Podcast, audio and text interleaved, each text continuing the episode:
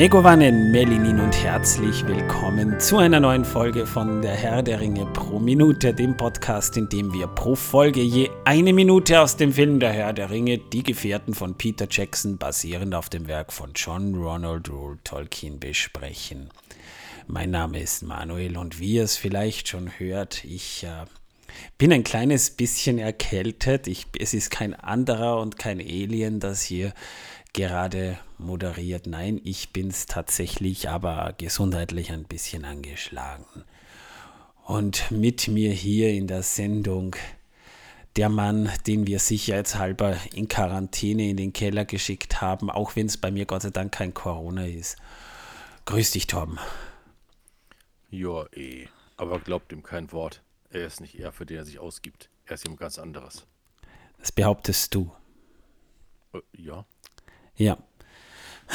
Na, Corona ist es Gott sei Dank tatsächlich keines. Ich habe einen Test gemacht, aber es gibt sie noch, die normalen Erkältungen, wie Torben ja schon mal schön gesagt hat. Und äh, aus diesem Grunde habe ich mir heute auch, äh, weil es heute gerade so der, der, der beschissenste Tag in der Phase einer Erkältung ist, mich ordentlich mit äh, Pastillen eingedeckt. Äh, Corinna hat mir einen Thymian-Tee hingestellt vor der Aufnahme und ich werde es überstehen. Ja, aber bevor wir jetzt loslegen, Tom, ich traue mich ja gar nicht fragen, aber was trägst du denn heute für ein T-Shirt? Äh, das ist gut, dass du nicht fragst. Es ist ein weißes T-Shirt.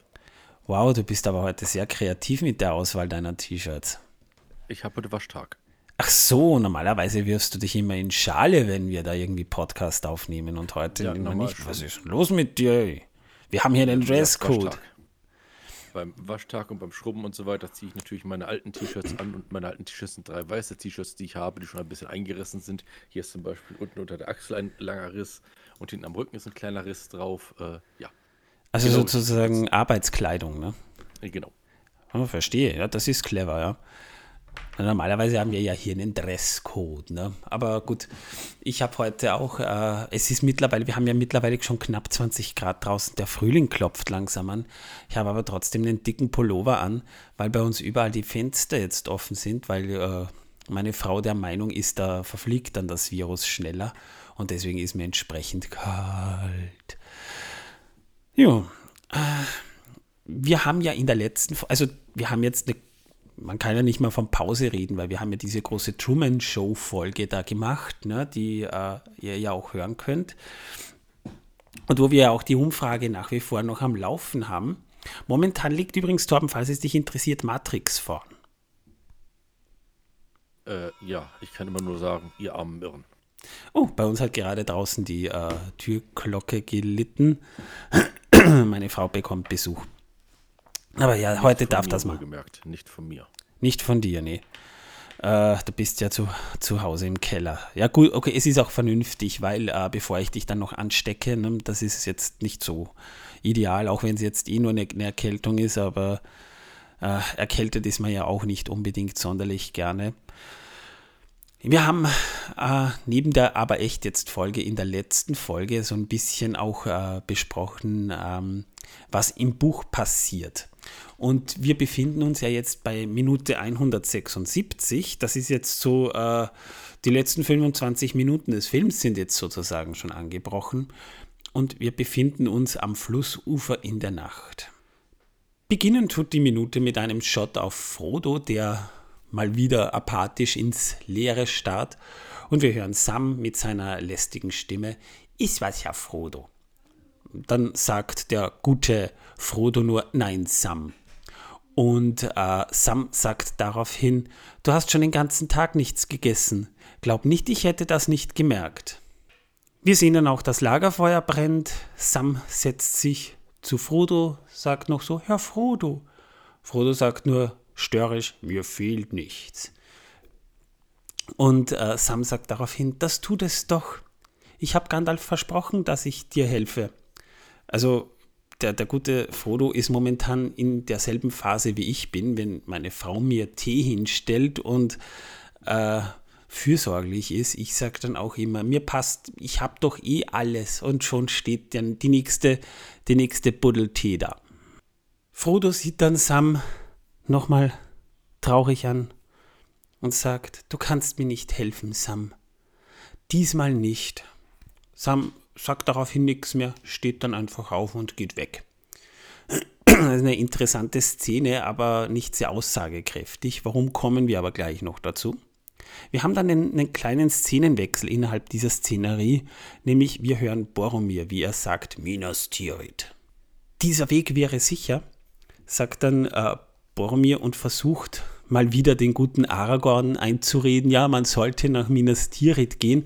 Das ist nicht so, als hätte man das schon 20 Mal in diesem Film erlebt. Ne? Also das ist eigentlich wieder mal dieselbe Diskussion, die wir schon mal hatten, dass Boromir versucht, äh, Aragorn einzureden.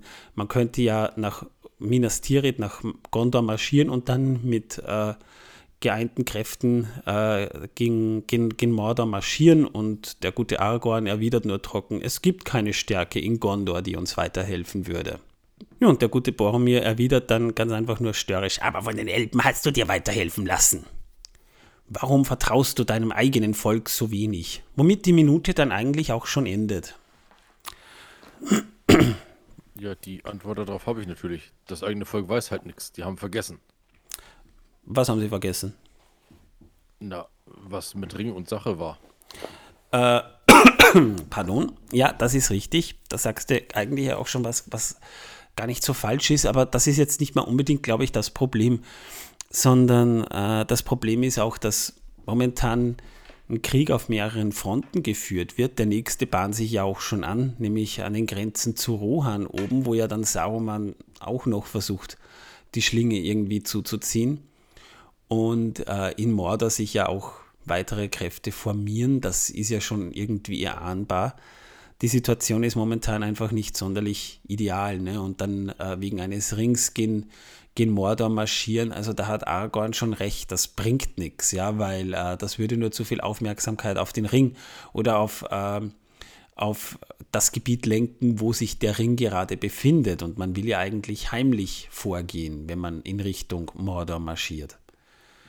Also zumindest ist das im Buch die Intention, dass man auf Heimlichkeit setzt. Das kommt ja im Film jetzt gar nicht mal unbedingt so rüber. Aber Boromir drängt halt darauf, dass man nach Gondor marschiert. Äh, wir haben hier eine Extended-Szene, die kam ja im Kino gar nicht vor und die wurde tatsächlich nur aus Tempogründen aus der Kinofassung geschnitten. Sie ist, auch wenn sie jetzt für viele nicht unrelevant ist, was sie auch nicht ist, für mich persönlich die unnötigste Extended-Szene, weil das, was wir eigentlich in dieser Minute auch äh, miterfahren und mitbekommen, das ist ja nichts, was wir nicht eh schon mitbekommen hätten oder im zweiten Film noch mitbekommen werden. Wir sehen ja hier Frodo, der immer mehr isoliert ist von der Gemeinschaft, Sam, der sich natürlich um ihn Sorgen macht und Frodo, der halt sagt, ja, du kannst mir in der Situation nicht helfen.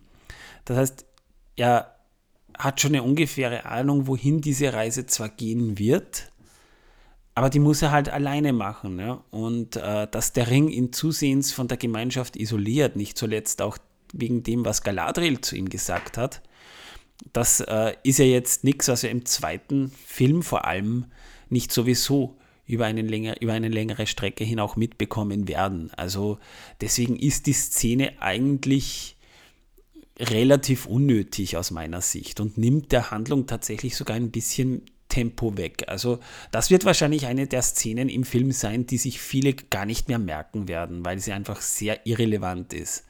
Genauso wie Boromir, der die ganze Zeit wieder am Zetern ist. Er will nach Minas Tirith und versucht, den guten Aragorn dazu zu überreden. Das haben wir alles schon in diesem Film dutzende Male erlebt, eigentlich gefühlt. Ne? Ähm, ja, und äh, ja, nicht nur das, wir haben ja auch noch ganz andere Szenen mit den beiden erlebt. Ja, ja, also gerade auch in Lothlorien haben wir das davor schon, eigentlich denselben Dialog schon davor mal erlebt gehabt. Ja? Und da, das war sogar in der Kinofassung drin. Und da gibt es eigentlich nichts Neues, außer dass die beiden wieder dieselbe Diskussion führen. Und Aragorn wahrscheinlich auch schon ziemlich genervt davon ist, dass Boromir die ganze Zeit immer nur am Zetern ist. Ich wäre es jedenfalls. Ja, damit wären wir aber auch schon durch mit der Minute. Mehr gibt es da tatsächlich nicht zu sagen. Da bleibt mir, das ist nämlich gut, weil damit kann ich meine Stimme schonen. Torben, hast du denn Wissen, dass die Welt versaut für uns parat? Theoretisch habe ich das, ja. Ich mache es auch gerade auf. ja. So. Etwas, was wahrscheinlich einige sogar schon wissen werden, denke ich mal. Aber es geht heute, weil wir wieder an einem Fluss sind, natürlich um. Nein, Manuel, keine Nacktschnecken. Wie schade. Um, um Delfine geht es natürlich. Die sind in Flüssen? Nein, aber Wasser. Ach so. Okay, na dann. Ich habe mich schon gewundert. Ich dachte jetzt, es, sind, es gibt Süßwasser-Delfine oder irgend sowas. Ja, nein, ähm, soweit ich weiß nicht. Aber es gibt Haie, die in manchen Flüssen, äh, Flüssen schwimmen, weil die Flüsse unten äh, Salzwasser haben. Aber das äh, war jetzt nicht das Wissen für heute. für heute ist das Wissen äh, Delfine. Denn Delfine schlafen tatsächlich immer nur mit einer Gehirnhälfte. Sonst würden sie nämlich ertrinken. Oh, also gut, Delfine zählen ja eigentlich zu den Walen, ne? Oder ja, zu, also zu den Fischen zählen sie auf jeden Fall nicht. Zu, zur selben Familie wie die Wale, also es sind Meeressäuger. Genau. Ja. Aber, aber das, da sprichst du was Interessantes an, denn äh, soweit ich weiß, nutzen die die andere Gehirnhälfte ja, um immer wieder unterzutauchen und wieder aufzutauchen, damit sie atmen können, weil die können ja unter Wasser nicht atmen. Das heißt, die ja. haben ja keine Kiemen, die müssen auftauchen, Luft holen und wieder abtauchen. Drum schlafen ja manche Wale auch senkrecht. Ja, und bei Delfinen ist es halt so, dass immer nur eine Hirnhälfte schläft, mal die eine, mal die andere damit sie eben nicht ertrinken, weil die ja immer beim Schlafen auftauchen müssen und äh, genau. Luft holen müssen. Übrigens Aber ist es sehr schön bei Delfinen, ähm, die stoßen ja auch ihre Echos dann beim Schlafen aus und kriegen die zurück und wenn sich Gefahr nähert, dann äh, wacht die andere Hirnhälfte sofort wieder auf. Äh, aber, aber mit Delfinen und Flüssen, da sprichst du was an, das haben wir, als wir in Schottland waren, äh, zwar nicht live mitbekommen, aber wir, wir, wir haben mitbekommen, dass es das dort gibt. Und zwar, ich meine, dir ist wahrscheinlich in den Nachrichten mal immer wieder auch bekannt geworden, dass Wale gestrandet sind in Süßwasserflüssen, weil sie vom Meer dorthin geschwommen sind. Ne? Und ähm, als wir in Schottland waren, in Inverness, das, äh, dort hast du den, den River Ness, der eigentlich eine Meerenge ist, der dann zum Loch Ness führt. Das ist dann der See. Das äh, heißt, äh, der River Ness kommt vom Meer, da hast du dann diese Meerenge und das führt ja dann zum Loch Ness, also diesem See. Und äh, man hat dort tatsächlich die Brücke so konstruiert, dass, weil sich ab und zu Delfine dahin verirren, dann die Brücke geschlossen wird unter Wasser, damit die Delfine nicht versehentlich nach Loch Ness abtreiben, weil im Süßwasser sie dann natürlich früher oder später verenden würden. Das heißt, man hat da tatsächlich schon auf die Delfine so weit Rücksicht genommen, dass die dann, weil sie ja dort dann nicht weiter können, irgendwann sowieso umdrehen und zurück ins Meer schwimmen, das ja nur circa fünf Kilometer weit außerhalb dieses, dieses River Ness wieder quasi ist. Also passiert auch. Also so gesehen gibt es Flussdelfine schon. Und bevor die galaktische Autobahn gebaut wird äh, und die Erde gesprengt wird, fliegen die Delfine natürlich davon und bedanken sich für ihren Fisch. Das ist sehr, ja, und also höflich, höflich, wirklich, wirklich sehr, sehr höflich, ja. Sie singen sogar ein Lied für die Menschen, ist das nett? So long and thanks for all the fish. Ja. Ja. Ja, liebe Leute, in der nächsten Folge sprechen wir dann über die sogenannten Argonath, die Säulen der Könige. Ich hoffe, bis dahin bin ich dann wieder gesund. Wir haben also wirklich versucht, diese Folge äh, der Regelmäßigkeit wegen hier mal rein zu, zu quetschen. Wenn ihr unseren Podcast mögt, und wenn ihr denkt, oh, die, der, der Manuel, sogar wenn er krank ist, macht er das. Ich würde mich über. Wenn ihr wollt, dass ich wieder gesund werde, gebt uns ein paar Sterne auf Spotify oder auf Apple Podcasts, Google Podcasts, wo auch immer ihr unseren Podcast hört, könnt ihr uns bewerten. Eine nette Rezension wäre auch sehr nett, wenn sie schön konstruktiv ist, können wir, äh, würden wir uns freuen. Die, die lesen wir dann auch gerne vor.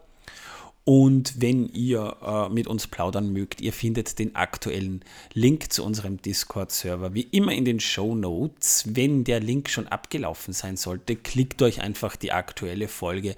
Da findet ihr auch den, den aktuellen Link. So, ich glaube, das war's. Hast du noch was zu sagen, Torben? Und tschüss. Schönes Wochenende. Tschüss.